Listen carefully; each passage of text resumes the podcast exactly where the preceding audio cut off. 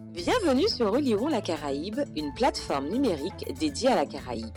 Histoire, géographie, sciences humaines et sociales sur et dans la Caraïbe. Chaque mois, un podcast pour raconter et expliquer. À écouter, à regarder et à lire. Relirons la Caraïbe reçoit à nouveau euh, Jean-Pierre Sainton et Maëlle Lavenir Pinot. Bonjour messieurs. Bonjour. Après un premier podcast sur les origines et les effets de la départementalisation, un second consacré aux événements de décembre 1959 en Martinique. Il s'agit maintenant du troisième volet de la série, Les Antilles françaises, départementalisation et décolonisation. Le podcast d'aujourd'hui est consacré d'une part aux événements relatifs aux conditions de l'accident d'avion d'Air France du 22 juin 1962 et à ses conséquences, et d'autre part aux émeutes de 1967 en Guadeloupe en quoi ces deux événements seraient des, symptômes des désillusions de la départementalisation? Je rappelle à nos auditeurs que Jean-Pierre Sainton, vous êtes professeur des universités, spécialiste de l'étude des cultures sociales et politiques antillaises dans la période contemporaine. Depuis votre thèse Les nègres en politique, soutenue en 1997, vous avez notamment travaillé à l'écriture d'une somme Histoire et civilisation de la Caraïbe, Guadeloupe, Martinique, Petites Antilles, Structure et dynamique, prévue en six volumes dont deux sont parus, et publié différents ouvrages, contributions et articles sur l'histoire politique antillaise, dont la décolonisation est probable, culture politique et conjoncture en Guadeloupe et en Martinique, 1943-1967. Et vous, Maëlle Lavenir Pinot, vous êtes euh, docteur qualifié en histoire contemporaine. Vous avez soutenu en 2017 votre thèse Décolonisation et changement social aux Antilles françaises, de l'assimilation à la départementalisation, socio-histoire d'une construction paradoxale 1946-1961, sous la direction de Jean-Pierre Sainton. Vous avez publié un article dans l'ouvrage Liberté et oppression vous êtes spécialisé dans l'étude des sociétés post-esclavagistes de la Caraïbe. Vous avez également participé aux travaux de l'ACH, Association of Caribbean Historians. Vous êtes aussi chercheur associé au laboratoire AIHPGE. Alors tout d'abord, bien sûr, entrons par le contexte. Maëlle Lavenir Pinot, pouvez-vous rappeler à nos auditeurs quel est le contexte des années 1960, à la fois à l'échelle mondiale, nationale et locale? Alors, il est difficile de présenter ce contexte précisément par échelle, car ce qui caractérise cette décennie 1960, c'est justement que tous les échelons sont assez imbriqués autour de différentes problématiques. On a tout d'abord un mouvement de décolonisation internationale qui va toucher la France avec euh, l'Afrique subsaharienne, dans le prolongement de la loi cadre de 1956, des premières émancipations de 1958 et les premières indépendances en Afrique subsaharienne, donc à partir de 1960. Vous avez le problème algérien avec la guerre d'indépendance de l'Algérie à partir de 1954, qui est à part, qui constitue une, véritable crise pour euh, la Ve République. En même temps, dans ce contexte international, du côté de l'Empire britannique, vous avez ce même mouvement de décolonisation internationale avec un projet de fédération des West Indies qui va s'enrayer et qui va voir la Jamaïque et Trinidad prendre leur indépendance administrative en 1962. Et tout cela se passe dans un contexte international qui est aussi celui de la guerre froide, une guerre froide qui touche en fait tous les territoires. Alors on le voit avec la révolution cubaine, qui marque aussi un tournant majeur dans la Caraïbe pour le début des années 1960, avec en 1962 euh, un monde marqué, affecté par la crise de Cuba, qui voit s'affronter donc les États-Unis et, et l'URSS.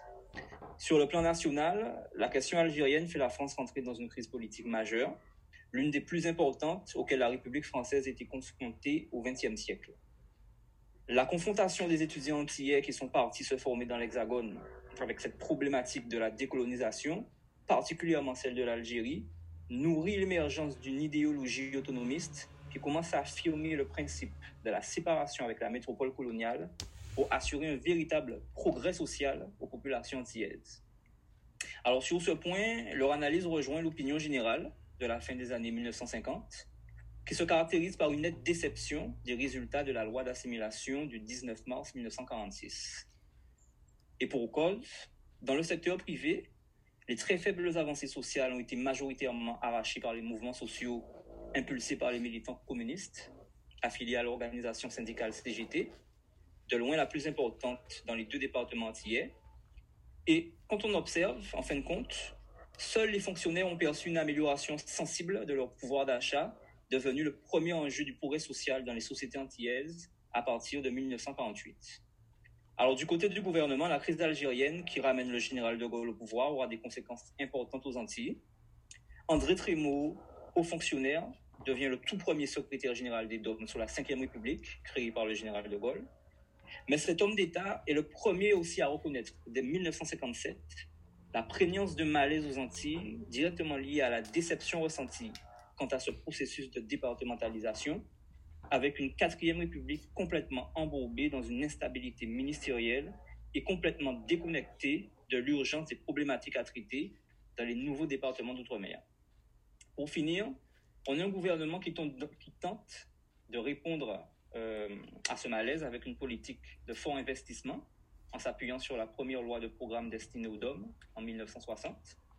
Elle pourra accompagner la reconversion économique de l'élite coloniale antillaise menée par les béquets de la Martinique, réponse de cette économie aux incidences des mouvements sociaux des années 1950. Mais cette politique est insuffisante pour lutter contre un chômage qui devient structurel massif et qui touche particulièrement une jeunesse en pleine explosion démographique. Mais encore, le gouvernement va répondre par une solide répression à ce malaise qui inquiète énormément en haut lieu avec le développement de ces idéologies autonomistes en plein mouvement international de décolonisation. Et c'est cette répression qui sera directement mise en question avec les deux événements de 1962 et 1967. Justement, monsieur euh, Lavenir Pinault, le 22 juin 1962 a lieu un, crash aérien en Guadeloupe. Euh, je vous propose de rappeler brièvement, s'il vous plaît, les, circonstances de ce malheureux crash. Alors, le 22 juillet 1962, dans la section d'Odan de la commune de Dé en Guadeloupe, en pleine nuit, le Boeing 707 FBHST de la compagnie Air France s'écrase avec à son bord 10 membres d'équipage et 103 passagers, parmi lesquels des métropolitains, des Antillais, des Guyanais, des Sud-Américains et surtout trois hommes politiques militants pour l'autonomie des Antilles et de la Guyane. Il s'agit d'un vol qui était censé relier l'Amérique du Sud avec une escale donc à Pointe-à-Pitre, à l'aéroport du Rézé. Euh, et parmi ces trois hommes politiques donc, qui vont retenir l'attention, nous avons l'étudiant martiniquais Roger Troupos, nous avons le député guyanais Justin Cataillé et le haut fonctionnaire guadeloupéen Albert Béville. Les deux derniers sont ceux qui sont particulièrement dans le collimateur du gouvernement. Juste euh, pour rappeler que Justin Cataillé est un Guyanais d'origine martiniquaise, né en mai 1916. Il va faire des études à Bordeaux et hum, reviendra en Guyane en tant que professeur de mathématiques au lycée Félix Eboué à Cayenne en 1949. Il va fonder le Parti socialiste guyanais en 1956, devient député à l'Assemblée nationale deux ans après en 1958, où il défend un statut autonome pour la Guyane en raison de l'inefficacité de la départementalisation. En 1961, il finit par se rapprocher de l'UPG, l'Union du peuple guyanais, parti politique qui milite pour l'indépendance, et il devient à ce moment, aux yeux du gouvernement de, Michel Debré, l'un des principaux instigateurs des thèses autonomistes. Et c'est ce qu'il faut, ce qu'il faut comprendre, du moins, par l'un des principaux ennemis politiques de l'État en pleine crise algérienne. Juste un point sur Albert Béville, qui lui est né en décembre 1915. Lui aussi, il étudie à Bordeaux avant d'entrer à l'École nationale de la France d'outre-mer. Il devient des administrateurs coloniaux de l'Afrique noire à partir de 1942. Et la particularité de ce personnage, c'est qu'il est également un poète et essayiste connu sous le pseudonyme de Paul Niger. C'est à partir de 1960 qu'il entre dans la lutte politique pour l'autonomie des départements d'outre-mer. Il est un des fondateurs du FAGA, le Front des Antillais et des Guyanais pour l'autonomie, en 1961, ce qui lui vaut des sanctions et une rétrogradation par le gouvernement. Alors, comment expliquer que ce crash ait suscité dans le passé ou suscite encore de nos jours si peu d'intérêt de la part des chercheurs ou des médias? Ce n'est pas un événement dont on entend parler souvent. Alors, je dirais dans un premier temps qu'on ne peut pas dire qu'il n'y a pas eu d'intérêt euh, en 1962. Euh, on voit avec euh, on voit que la presse nationale en a beaucoup parlé, des journaux comme Le Monde, Libération, l'Aurore, la Voix communiste. Et pareil en Guadeloupe, avec le Progrès social, donc euh, journal euh, d'opinion, enfin journal placé à gauche et qui milite pour l'autonomie. Et en Guyane, euh, le journal fondé par le Parti socialiste guyanais, Debout Guyane, qui effectivement vont tous les deux s'intéresser à la question. Par contre, il est vrai que ce n'est pas un, événement qui, qui ressort particulièrement de cette histoire contemporaine, euh, que ce soit au niveau de peut-être des travaux d'historiens, je crois que c'est quand même un événement assez pris en compte. Au niveau de la mémoire, euh, par rapport à d'autres, on, pourrait dire qu'il est quand même effacé. Et euh, je pense qu'il faut comprendre cela par le fait que c'est un événement qui a surtout retenu l'attention par son côté tragique et l'interrogation qu'il y a sur la question d'attentat ou non. Mais euh, il y a d'autres événements dans cette période des années 60, et justement 1967 le, le dit clairement, qui sont beaucoup plus euh, euh, identifiables comme des éléments, euh, comme des événements où la répression coloniale la plus, la plus triste, la plus féroce s'est manifestée dans ces départements d'outre-mer par rapport à une demande sociale, demande sociale aussi politique, je pense que c'est le fait d'avoir des événements comme 1967 qui lui donne un peu d'ombre, euh, qui explique que ce ne soit pas un événement qui soit particulièrement resté euh, dans la mémoire, mais quand même étudié par les historiens contemporains au niveau de l'histoire. Vous avez fait allusion tout à l'heure à, au mot attentat. Alors moi, je vous pose la question, euh, Monsieur Lavenir Pinot, quel, crédit peut-on accorder à la thèse de l'attentat concernant ce, ce, crash du 22 juin 1962 et est-ce que euh, objectivement on peut penser que euh, des éléments de l'enquête aient été camouflés? Pour faire court, je dirais qu'aucun élément ne permet d'indiquer qu'il s'agissait d'un attentat et qu'aucun élément ne permet de certifier que ce n'était pas le cas. La principale étude qui a été menée sur cet épisode est le rapport de la commission ministérielle dirigée par Benjamin Stora, et je partage sa conclusion qui précise bien qu'en ce qui concerne cette réponse, nous sommes hors du domaine de l'histoire. Il y a effectivement des, mystères qui, qui, jalonnent notre histoire et pour lesquels on aura, en tout cas pour le moment, nous n'avons pas de réponse précise. Et je crois que cette question fait partie.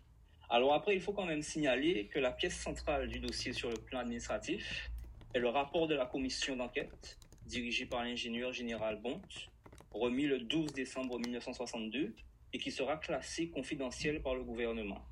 Alors ce rapport, il, euh, il établit trois causes pour l'accident. La principale, c'est la responsabilité du pilote qui aurait euh, peut-être euh, manifesté un certain excédent de, de, confiance. La deuxième cause est celle des manquements dans la, procédure d'atterrissage la déficience de matériel technique dont la responsabilité est attribuée au service ministériel, des transports aériens d'une part et de la navigation aérienne d'autre part. Enfin, la troisième cause est celle d'une défaillance de la compagnie aérienne. Donc là, on est sur le plan théorique en ce qui concerne la formation des pilotes pour les atterrissages dans des infrastructures comme celle de l'aéroport du Rizé, euh, qui visiblement euh, n'avaient pas les conditions optimales pour recevoir ce nouveau type d'avion euh, à ce moment. Je reprocherai né néanmoins à une telle commission ministérielle de ne pas être allée plus loin en procédant à plus d'investigations techniques, en reconstituant notamment avec l'aide d'experts en aéronautique les éléments évoqués pour l'accident. Je dis cela parce qu'il s'agit de pratiques déjà utilisées par l'histoire médiévale et l'histoire maritime, notamment donc pour euh, reconstituer certains événements et euh, établir des, éléments de comparaison tangibles avec euh, les sources écrites qui vont en parler.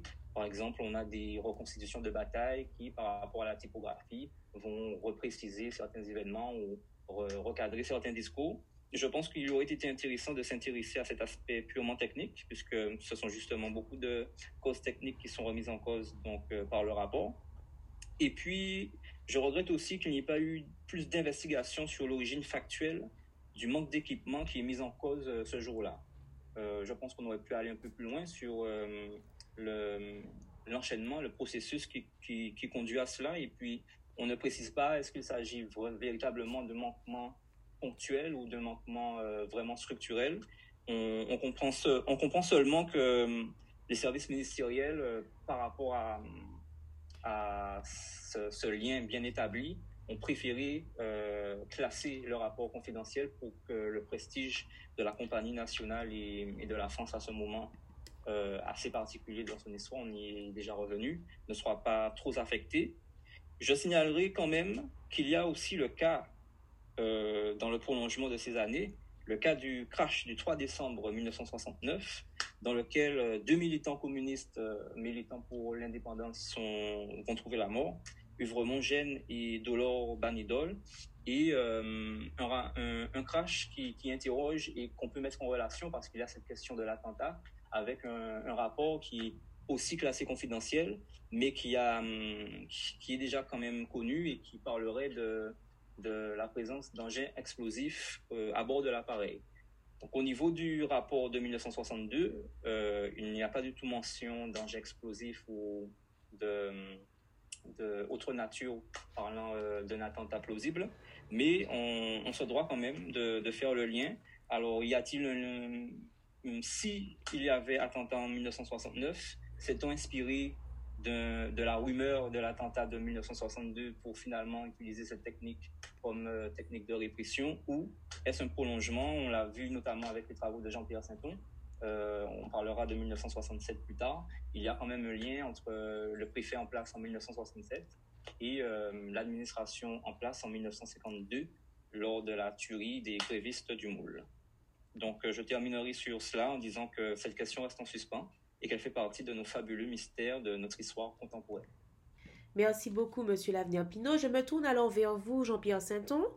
Quel retentissement cet événement a-t-il eu dans l'Hexagone et dans le reste du monde? Alors, au moment du crash de, 62, il y a eu bien sûr des, grands titres de journaux, puisque euh, c'était un crash euh, d'avion, hein, un qui se crachait. Mais euh, on ne peut pas dire que par la suite, euh, hors des milieux anticolonialistes, des milieux qui commençaient à devenir des milieux nationalistes, on ne peut pas dire qu'il y ait eu un grand retentissement. Euh, certes, pour les étudiants en particulier, pour certaines personnalités, notamment, notamment Edouard Vincent, qui perdait en la personne de Débile un, un, ami, presque un mentor en partie, il le dira pendant, pendant longtemps. Euh, ces, ces, trois personnages, Cataillé, euh, euh, Béville, auxquels on associe également Roger Tropos, qui est un, militant de, l'association des étudiants martiniquais, ces trois personnages feront figure des, premiers martyrs de la cause nationale. L'événement de ce point de vue-là était courant dans ces périodes de décolonisation où euh, les services secrets occidentaux assassinaient euh, des, leaders potentiels, des leaders affirmés. Alors, ceci dit, ce qu'il faut quand même euh, préciser, c'est qu'au moment de l'accident, euh, en particulier avait une position particulière. Kataï n'était pas un leader nationaliste. Kataï était un, un, gaulliste, un gaulliste, mais assez incontrôlable du point de vue de l'État, parce que c'était quelqu'un qui affirmait haut et fort la nécessité que la Guyane ait un cheminement à part, et un cheminement et un statut particulier, et à ce moment-là, il était en plein combat euh, politique, combat électoral, euh, et il rentrait en Guyane pour précisément mobiliser euh, l'opinion guyanaise pour obtenir ce statut parti. Béville, lui, rentrait en Guadeloupe pour d'abord s'établir, puisqu'il avait été rétrogradé, ça a déjà été dit, de son, de son poste de haut fonctionnaire de la population, et il était en train de, de basculer et de de changer de métier. Il, allait s'installer comme avocat en Guadeloupe et sans doute ensuite, dans euh, la, foulée de son installation, euh, euh, constituer les bases du front guyanais en Guadeloupe. Monsieur Lavnéapino, ce crash du 22 juin a-t-il eu de réelles conséquences sur le mouvement autonomiste guyanais et antillais? Alors je crois que ce crash, il a surtout eu comme conséquence de cristalliser l'antagonisme euh, qui se construisait entre euh, la nouvelle vision politique émergente dans, aux Antilles en Guyane par rapport aux déceptions euh, liées à, la loi du 19 mars 1946 et la progression de cette idée autonomiste qui émerge à partir de 1957, qui devient vraiment très forte.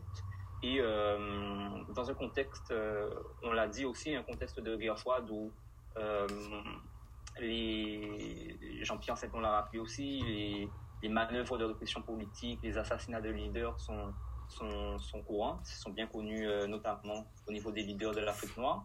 Et d'ailleurs, le lien euh, dans la presse, euh, dans la presse de gauche aux Antilles comme en Guyane est directement établi entre la mort de Patrice Lumumba, par exemple, et ce fameux attentat qui devient une conviction pour, pour les militants. cette, cette conséquence du, du, crash, elle est beaucoup plus forte euh, en Guyane qu'aux Antilles, où il y a une certaine héroïsation de, de Justin Cataillé, notamment à partir des témoignages euh, de son fils euh, Jean Cataillé, qui, qui affirme qu'il sentait un peu sa, une certaine mort prophétique arriver juste avant ce voyage, qu'il aurait même été informé par, par certaines personnes d'éviter ce vol vers, euh, vers la Guadeloupe. Mais euh, il avait sa mission à accomplir, euh, il n'avait pas peur de la mort et il, remplissait sa mission.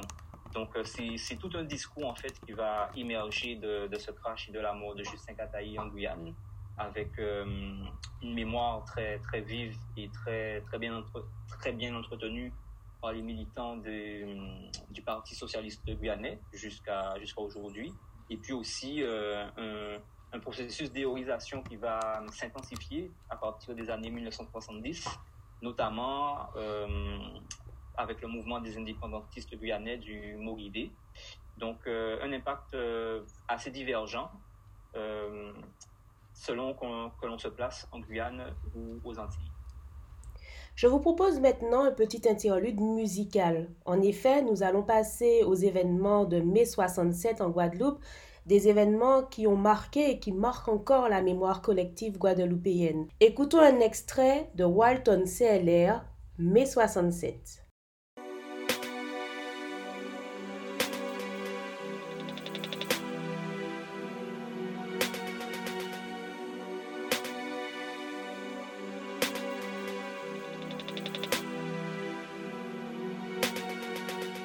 On l'a qu'à songer mes 67, pèse pas une so pour balle en tête. Police fait fessi, on fait sommation. L'état colonial fait en répression. Nous fait grève parce que ville a cher. Mais en quoi c'est ça, nous pète combien frais? Et j'attends qu'elle nous ouvre là. Et je vais responsable à problème là. Yo veut pas aider malheureux. Yo divisé pour yo régner. Euh, monsieur Jean-Pierre Sainton, est-ce que vous pourriez faire euh, une présentation s'il vous plaît, des événements de mars et de mai 1967 en Guadeloupe.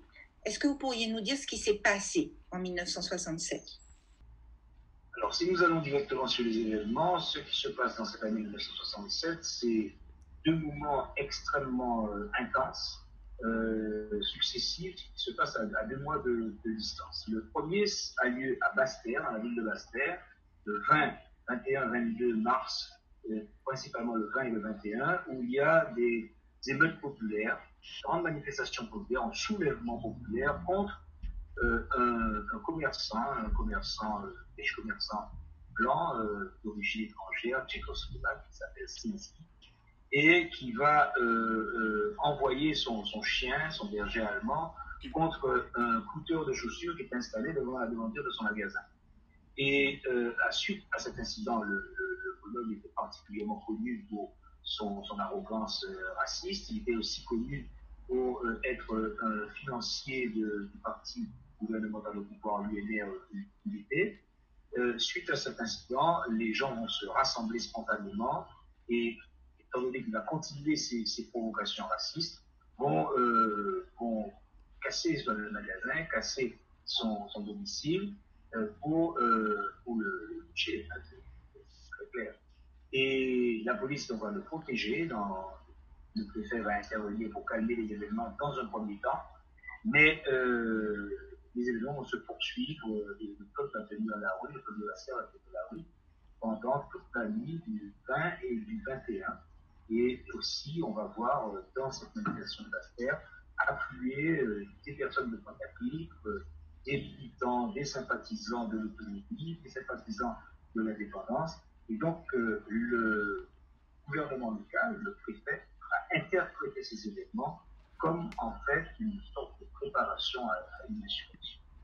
Euh, le deuxième événement euh, plus tragique, euh, plus, meurtrier, aura lieu donc deux mois plus tard, le 26 mai 1967, dans l'autre ville de la Guadeloupe, à 60 km, 60 km de, et va démarrer sur un, quelque chose de tout à fait différent, et qui sera assimilé dans la conscience des acteurs de ce moment-là au même phénomène euh, racial, au même phénomène raciste.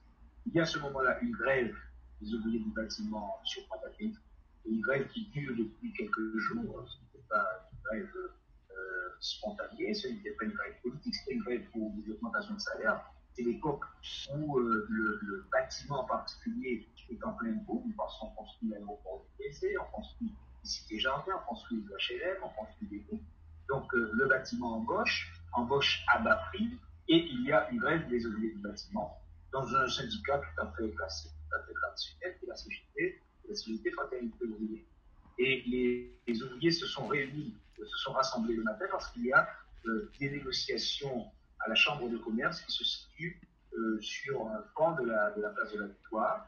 Mais à un moment donné, les négociations s'interrompent, euh, les, délégations sortent, et euh, il, de, tout court, la rumeur court que le patron des patrons, M. Blizzard, aurait dit au cours des négociations, lorsque les nègres ont faim, ils reprendront le travail. Parce que comme ça, ça a été traduit, que c'est arrivé dans la foule, il va réagir et qui va réagir en cherchant à bousculer Blizzard lors de sa sortie, à renvoyer Blizzard lors de sa sortie. Les CRS et les gendarmes étaient en place depuis le matin pour protéger Blizzard et en protégeant Blizzard, on provoquer la réaction de la foule qui va euh, s'armer de, pierres, de roches, de pompes de puisque puisqu'à l'époque, euh, la garce était ouverte et il y avait également euh, des, pêcheurs hein, qui, arrivaient sur la garce.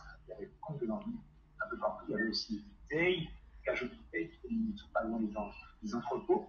Et très vite, la, manifestation va monter en intensité, quasiment en l'espace de quelques dizaines de minutes, 20 minutes peut-être, euh, la manifestation va monter en intensité et en violence et les CRS euh, vont euh, tirer d'abord des balles à blanc entrecoupées de balles réelles et vont ensuite tirer en visant et en descendant considéraient comme des douleurs. Et le premier à être descendu sera Jacques Nestor, un militant du monde qui avait été repéré la veille, qui avait été repéré le premier mai, qui avait été repéré dans les éléments de Bastère et, et qu'ils vont considérer comme étant le, le meneur, un des chefs de ce qu'ils prendront comme une insurrection nationaliste Et cette euh, fusillade va euh, durer pendant euh, deux jours, deux à trois jours sur pointe et sur la zone de Quelles sont les sources que vous avez utilisées pour analyser et comprendre ces événements de 1967 alors, ben, les sources, les premières sources ont, d'abord été ma propre mémoire, hein, puisque j'avais à l'époque 11 euh, ans et demi. Euh, j'étais euh, lycéen au lycée Carnot de pointe en classe de 5e. Et nous avions été, le 26 mai, quand j'étais en classe, le 27 mai, le lendemain, parce qu'il faut savoir que nous sommes allés en classe le lendemain également, j'étais euh, de nouveau en place. Et euh, donc j'ai vu, j'ai su, j'ai vu un certain nombre de choses. Le deuxième, deuxième pan de la mémoire, c'est parce que j'étais également euh, le fils de Pierre Saint-Anne, qui était le responsable principal du pont, qui a été d'ailleurs arrêté deux reprises le 26 mai, puis encore en juin à la suite de ces événements, qui a fait donc 11 mois de prison à la santé à, à Paris, comme instigateur de ces événements responsable principal. Et euh, à l'époque, bon, j'accompagnais des confrères un peu partout, donc j'ai écouté de façon très intense. bon, mais il n'y a pas que ça pour mémoire. Nous, euh, nous, avons fait à l'époque, euh, Mogama et moi-même, qui avons été en 85, Nous avions fait le tour des mémoires en quelque sorte, nous avions recueilli différentes sources orales, différents témoignages de différents milieux d'ailleurs. Et puis, il y a bien sûr des sources publiés, des journaux et des sources d'archives non publiques.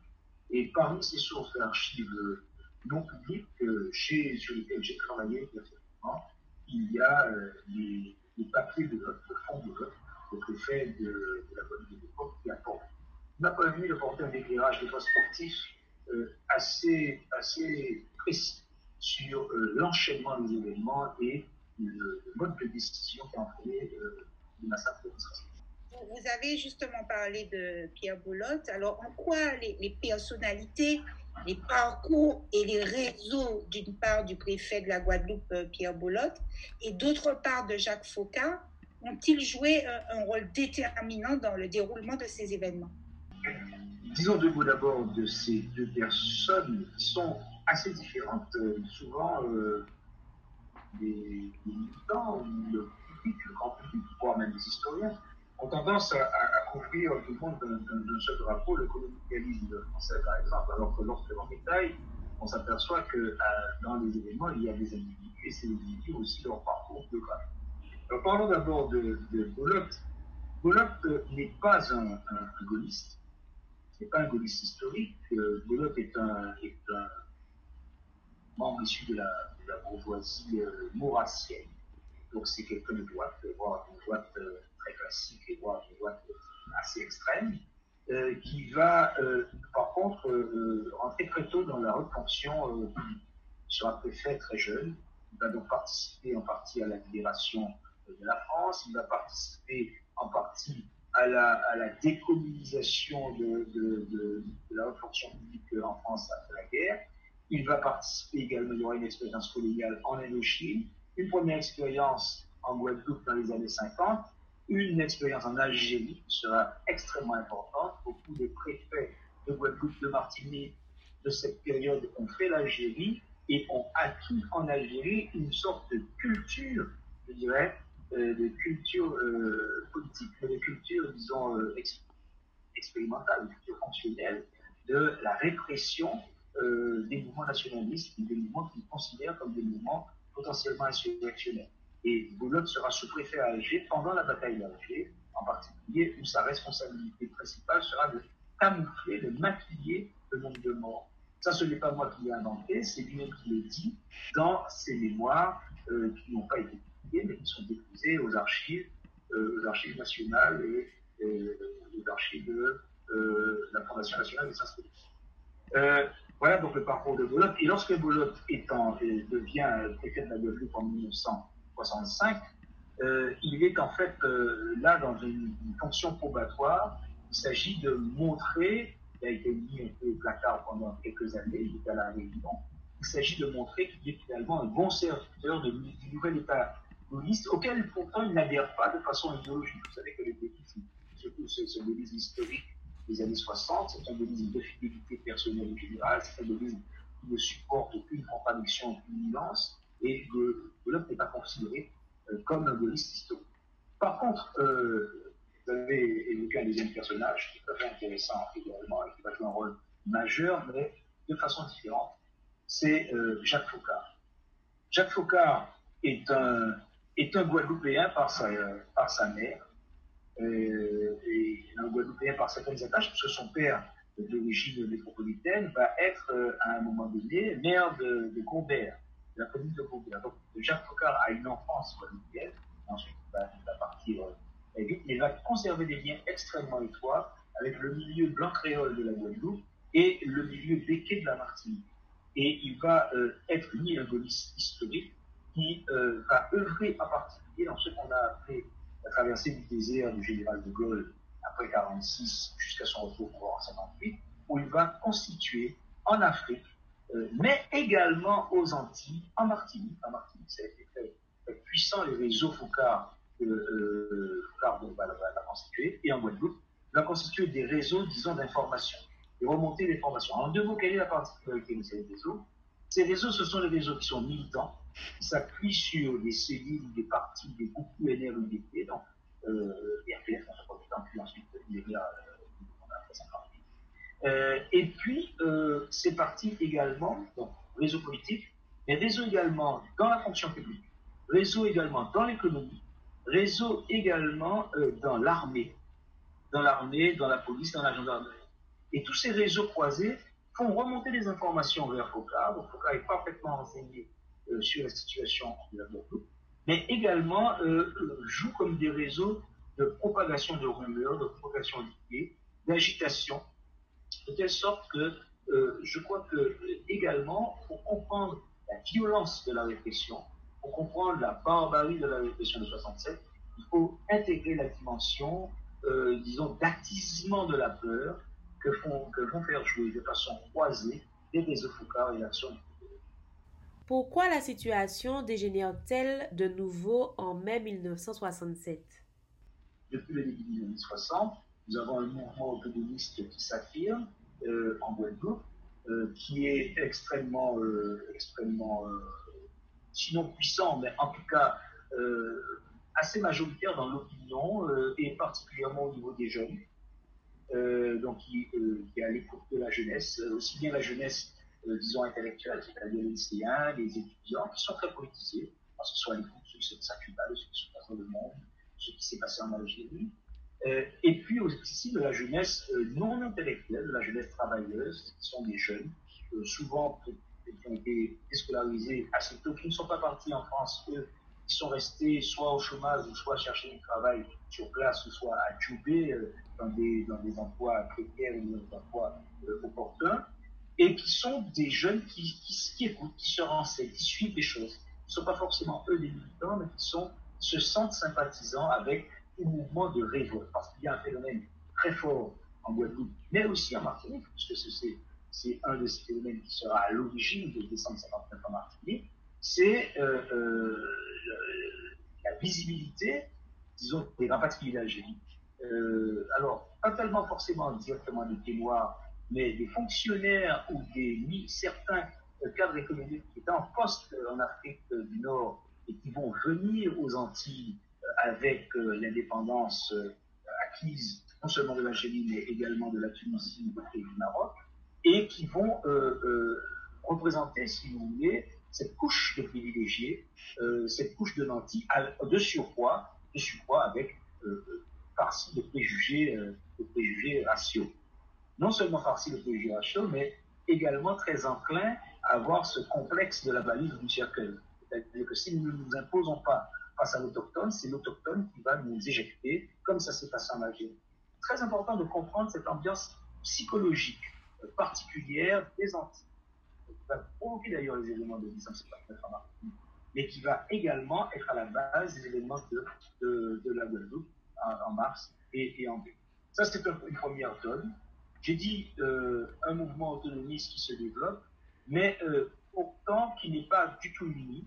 Il y a un deuxième facteur euh, qui va jouer d'ailleurs très fortement dans les éléments de, Pointe-à-Pitre, c'est la division du camp autonomiste, du mouvement indépendantiste, entre le Parti communiste guadeloupéen, qui à cette époque est en fait très en retrait sur le plan des revendications, même si c'est le parti électoral le plus puissant.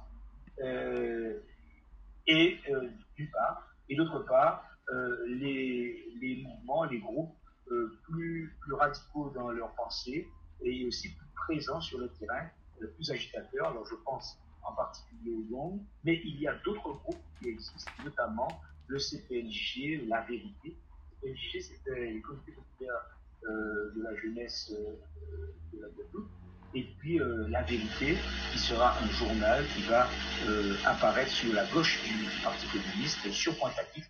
Et cette division va accentuer les clivages, si bien que dans les mouvements tragiques, dans les heures tragiques de mai 67 à Pointe-à-Pitre, il y aura des gens, notamment des gens du Parti communiste européen de l'époque, qui euh, je ne dirais pas qu'ils vont se réjouir, mais presque, euh, si vous voulez, de la répression euh, contre le monde. donc voilà ce qu'on peut dire, disons, du climat, qui est un climat non pas insurrectionnel, mais qui est un climat prêtant, en tout cas, à, l'esprit alimentant l'esprit de rébellion. Et cet esprit de rébellion, euh, le point de cristallisation, c'est la situation sociale, mais c'est aussi le racisme. Ajoutons à cela un événement euh, géographique qui va euh, accentuer cette détresse euh, morale de la population, c'est le cyclone de la fin de l'année 66, le cyclone Inès, qui va dévaster une partie de, la Guadeloupe. Et puis enfin, ajoutons un autre élément, c'est les, élections législatives de mars 67, au cours desquelles la fraude sera massivement employée et de façon ouverte, de façon cynique, euh, organisé par le préfet de l'autre, contre en tout cas un personnage qui était euh, populaire, qui était assez aimé euh, du, de l'ensemble du peuple européen pendant son conduit, c'était Gertie Archimède, qui se présentait comme candidate sur la zone de Bastia, dans la région de Bastia. Monsieur Saint-Onzy avait fait allusion tout à l'heure. Est-ce que vous pourriez, pour que nos auditeurs comprennent bien, présenter rapidement le GONG, le groupe d'organisation nationale de la Guadeloupe, et nous dire euh, quel est son rôle réel et supposé dans, dans les événements. Alors, le GONG, euh, donc je précise, le, le sigle GONG signifie Groupe d'organisation nationale de la Guadeloupe. Le GONG a été historiquement la première organisation indépendantiste de la Guadeloupe et elle a été constituée en juin 1963 à Paris. Alors pourquoi Paris C'est parce que ceux qui sont à l'initiative du GONG sont euh, des étudiants en fin d'études, qui viennent de terminer leurs études, euh, comme Pierre Saint-Pan par exemple, euh, et ou bien les étudiants qui, sont, qui vont vers la fin de leurs études, comme Claude Macou et d'autres encore, et puis des, des, étudiants, quelques travailleurs qui avaient tous, s'étaient tous rencontrés, soit dans l'association des étudiants qui étaient extrêmement actifs sur le plan politique, dans une conscience autonomiste et de libération nationale dès les années 1956, et puis également euh, qui s'étaient rencontrés euh, euh, au sein du Front Tio-Guyanais qu'on a évoqué tout à l'heure, c'est-à-dire de l'expérience politique de, rassemblement des forces pour l'autodétermination des Antilles et de la Guyane à l'issue des événements de décembre 59 en Martinique. Donc le GONG naît à Paris, il se présente comme une organisation révolutionnaire euh, influencée, on peut la qualifier, disons, de, de Il n'y a pas une idéologie, euh, ce n'est pas une organisation communiste, même si elle est influencée par le, par le marxisme, le, le marxisme euh, même si elle est influencée par le maoïsme, même si elle est un peu influencée par le castrisme, elle est surtout influencée, disons, par le mouvement de décolonisation générale et le modèle un petit peu du GONG, parce que les militants qui la composent y ont participé comme activiste et comme soutien, c'est euh, le, le, FLN algérien. Et le GONG donc, euh, se fixe comme objectif l'indépendance de la Guadeloupe à l'issue d'un travail d'agitation, de propagande, d'organisation euh, des masses en Guadeloupe, pensant que ces masses sont suffisamment prêtes à entendre ce message du Donc le GONG commence par s'implanter en Guadeloupe donc en 1964 et euh, entre 64 et, 67, hein, puisque le monde voit que trois ans d'existence, va développer un, travail d'agitation, de, propagande. Alors ce n'est pas une organisation qui compte des milliers de, personnes, c'est une organisation qui compte peut-être quelques dizaines de militants euh, véritables, de militants organisés, mais par contre qui est extrêmement active et qui trouve un écho favorable auprès des jeunes. C'est-à-dire que le GONG est assimilé aux rebelles. Euh, beaucoup de gens du GONG, par exemple, portent la barbe, et, comme, comme, Castro, comme Cuba. Et, donc, euh, souvent, par exemple, en Guadeloupe, à l'époque, on disait, nous sommes nous sommes au GONG. Sommes au GONG, nous sommes Cubains, c'était presque synonyme. Et donc, tu es un rebelle, tu es un Cubain, tu es un GONG. Et beaucoup de gens qui n'étaient pas du GONG se sentent GONG. C'est-à-dire, un son GONG, un son GONG, ça veut dire je suis un rebelle. Et c'est dans cette, euh, il faut comprendre ça pour comprendre cette, cette comment dire, cette, cette aura euh, cette organisation qui n'avait pas beaucoup de moyens en réalité. Euh, comme moyen, ce qu'elle avait, c'était ses anciens contacts internationaux euh, au temps où, ils étaient étudiants, mais ils n'avaient pas beaucoup de moyens sur le terrain. En tout cas, ils n'avaient pas, l'ensemble des moyens, notamment, notamment militaires, notamment organisationnels, que le colonialisme, les services de la préfecture, les services gouvernementaux leur ont prêté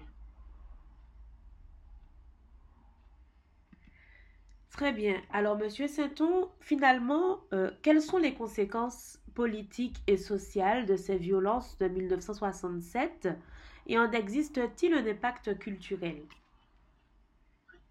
Alors, euh, on peut dire, hein, je pense que tout le monde pourra euh, attester, sans risque de se tromper, que dans la mémoire des Guadeloupéens de plusieurs générations, au moins de trois générations, les événements de 67 ont constitué un, un événement, euh, disons, de, référence majeure et euh, un, événement majeur dans, leur mémoire. Il faut dire, je n'ai pas dit tout à l'heure que les événements ont été tragiques parce que je crois que les Antilles n'ont jamais connu cela depuis au moins, je, je reviens bien sur l'histoire de la Guadeloupe et l'histoire de la Martinique, les dernières répressions aussi importantes en Guadeloupe, c'est 1849-1851, c'est-à-dire les années qui ont suivi euh, l'abolition euh, de l'esclavage, juste après l'abolition de l'esclavage. Euh, en Martinique, je ne crois pas que les événements de 1870 ont fait des répressions de masse aussi, aussi importantes. Elles auraient pu le faire, elles ne l'ont pas fait. Donc il faudrait remonter aux années également à 1848. C'est pour vous dire la symbolique, la force symbolique événements de 67. Qu'est-ce qui s'est passé? Il s'est passé que pendant deux jours, euh, la gendarmerie, la CRS d'abord, ce sont les CRS qui ont qui ont été à l'origine des premiers mots de la place de la Victoire, le vendredi 26 mai, euh, entre 15h30 et, 17h. Euh, les CRS d'abord, la gendarmerie, la gendarmerie mobile, c'est-à-dire les Pumas.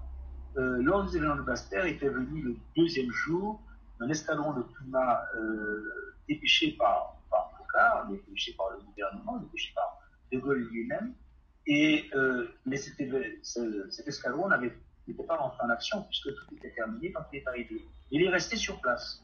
Et il devait embarquer le 26 mai. C'est-à-dire, il devait embarquer exactement au moment euh, embarqué pour retourner en France, exactement au moment où ont commencé les émeutes de Pointe-à-Pitre. Et donc cet escadron a été, son embarquement a été stoppé, il a été lâché chez Pointe-à-Pitre.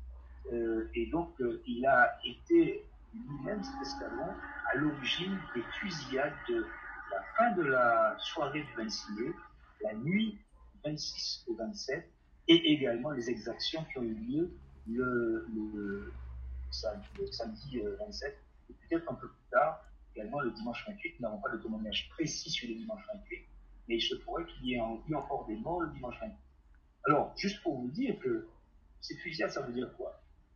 Ça veut dire que, et beaucoup de Guadeloupéens euh, encore vivants peuvent en témoigner, ça veut dire que les,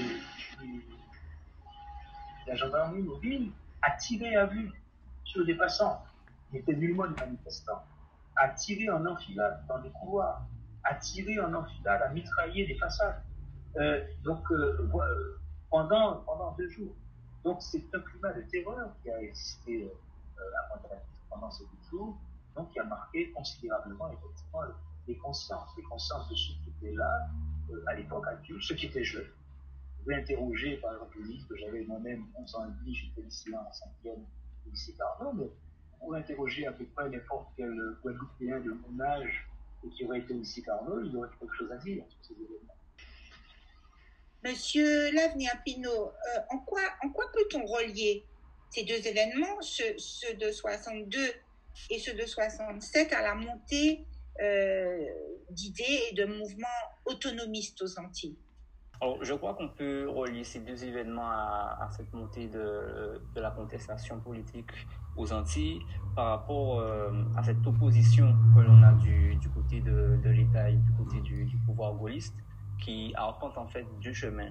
D'un côté, on a euh, ce chemin qui est celui euh, du développement avec les visites qui, sont faites par le général de Gaulle et qui présentent la politique, la nouvelle politique qui va se faire dans les départements d'outre-mer. Et puis d'un autre côté, il y a cette répression bien ancré, bien organisé, euh, qui n'a pas vraiment de limite. Comme l'a dit M. Sainton, le, le gaullisme euh, a, du mal avec les contradictions et les nuances. Et euh, il y a cette cristallisation de l'antagonisme dont je parlais tout à l'heure, qui en fait est, vraiment, trouve vraiment son point culminant avec les événements de 67.